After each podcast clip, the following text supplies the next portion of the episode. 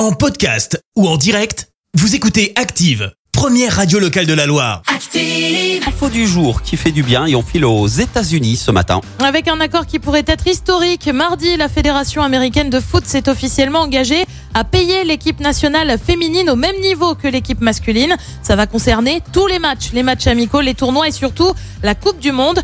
Double championne du monde en titre, les joueuses américaines ont donc réussi leur combat dans leur quête d'égalité salariale avec l'équipe masculine.